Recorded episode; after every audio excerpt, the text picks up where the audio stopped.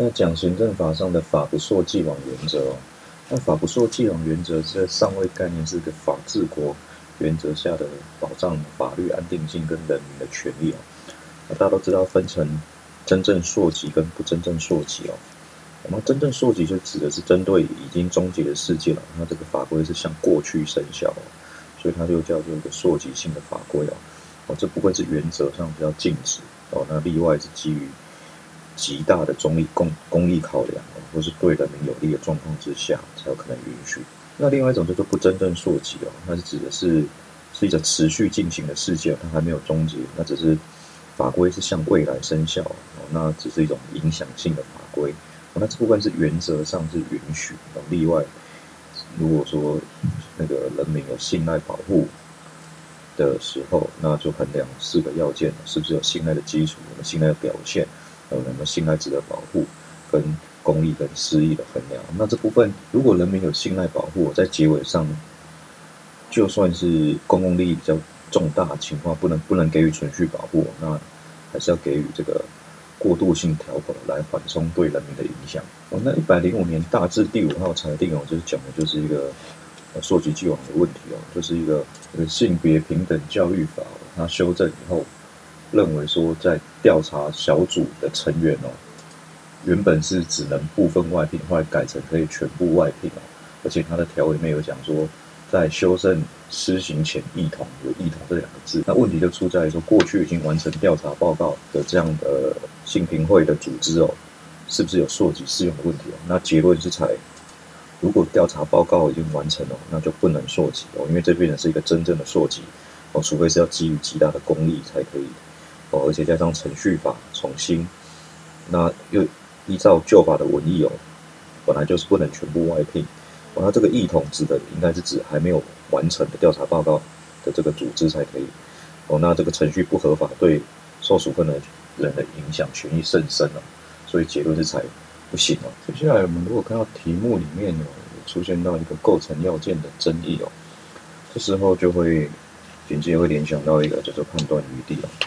那判断余地呢，就是原则上要尊重行政机关的认定。那现在呢，都是有一个学说跟实务上都会援引到四至五五三哦，以审查密度理论啊来取代这个判断余地理论。哦，那这部分很重要，那应该考生大部分都会写，所以就是这部分属于写出来也不会加太多分数，但是你不会就会很惨的的一块。哦，那审查密度。低跟高的标准是怎么样？它提出六个标准。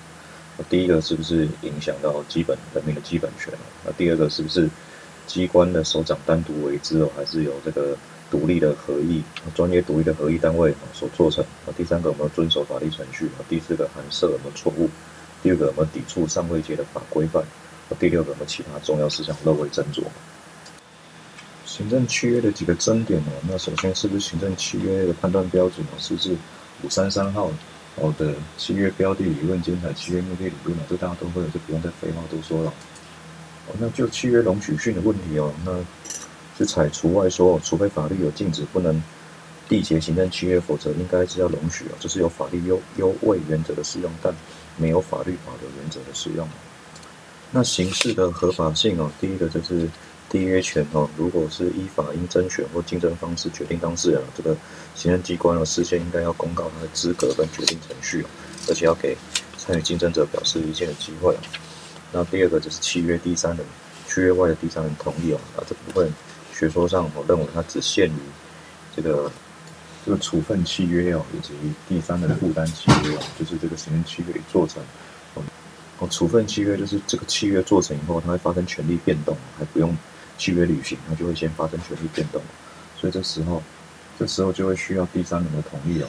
那如果是负担契约，它是要等到契约履行的时候，才会影响到第三人的权利。那这时候，第三人只要在契约履行的时候再去赠送，不需要在缔结的时候就取得第三人的同意哦。再来就是契约的处分哦，以及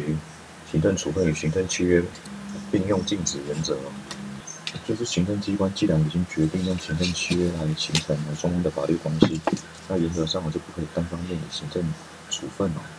来作为这个行政契约的履行，除非有两种例外哦，一种叫做是履约处分哦，一种叫做法律明文的规定哦。那如果违反了行政契约与行政处分定用原则的话，像他单方面下的这个行政处分哦，就会被定性为只是契约上的观念通知，哦，不应该不应解读为行政处分。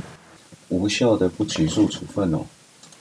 检察官的不起诉处分哦，在某些情况下可能会无效，它没有像行政处分那么严格的无效。就算检察官为不起诉处分哦，但是在其他犯罪事实哦，有时候有起诉以后，法院审理认为跟跟这个不起诉的部分哦有裁判上一罪的不可分关系哦，那该不起诉处分就会变成是无效。接下来的争点呢是在讲检察官的撤销缓起诉处分哦可能会有无效的情形哦。我觉得最高法院哦一百零六年度台非字第八十四号判决。哦，二五三之三的第一项一款，它规定说，在这个缓起诉犹豫期间内哦，有故意犯有期徒刑以上的罪哦，然后经检察官提起公诉哦，那实务见解是认为这个提起公诉要做目的性限说哦，也就是说必须要这样的犯罪哦，是受到有罪判决确定哦，才可以符合这个撤销缓起诉的事由。那假使日后受到了这个无罪判决确定哦，这个。之前的撤销缓起诉就会显然具有瑕疵，而且是一个重大瑕疵哦。他认为这个依照四至一四零的法理哦，这个撤销缓起诉是个无效的缓起诉处分哦。所以原本的缓起诉就还会在，这时候法院就要看起诉的时候到底缓起诉的期间届满了没有哦，分别为第三零一条第一款、第三零三条第一款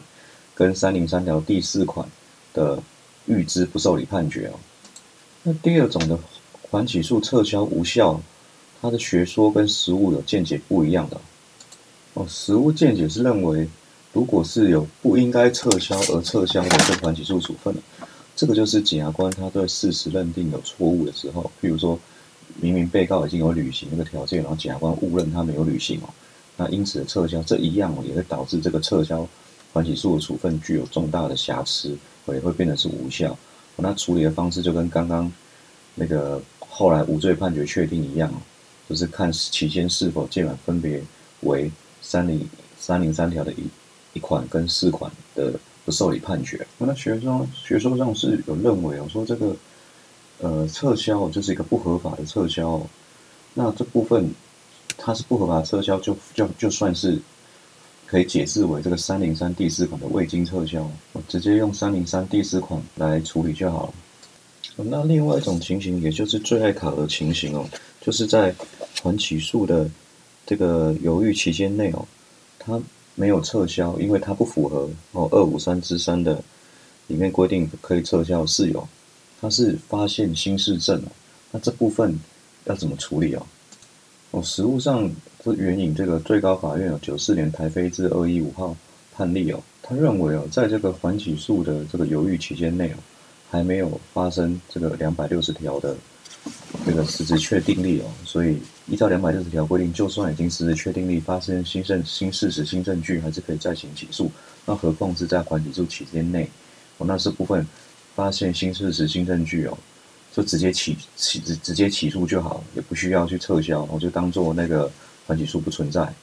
但学说上是认为这个部分只要类推二五三之三就好，就算是就算没有二五三之三那三款是有，那你可以类推适用啊。而且如果你是类推适用去撤销缓起诉处分的话，那至少被告还有一次在意的机会可以救济。你才进行起诉的话，被告就没有在意的机会了。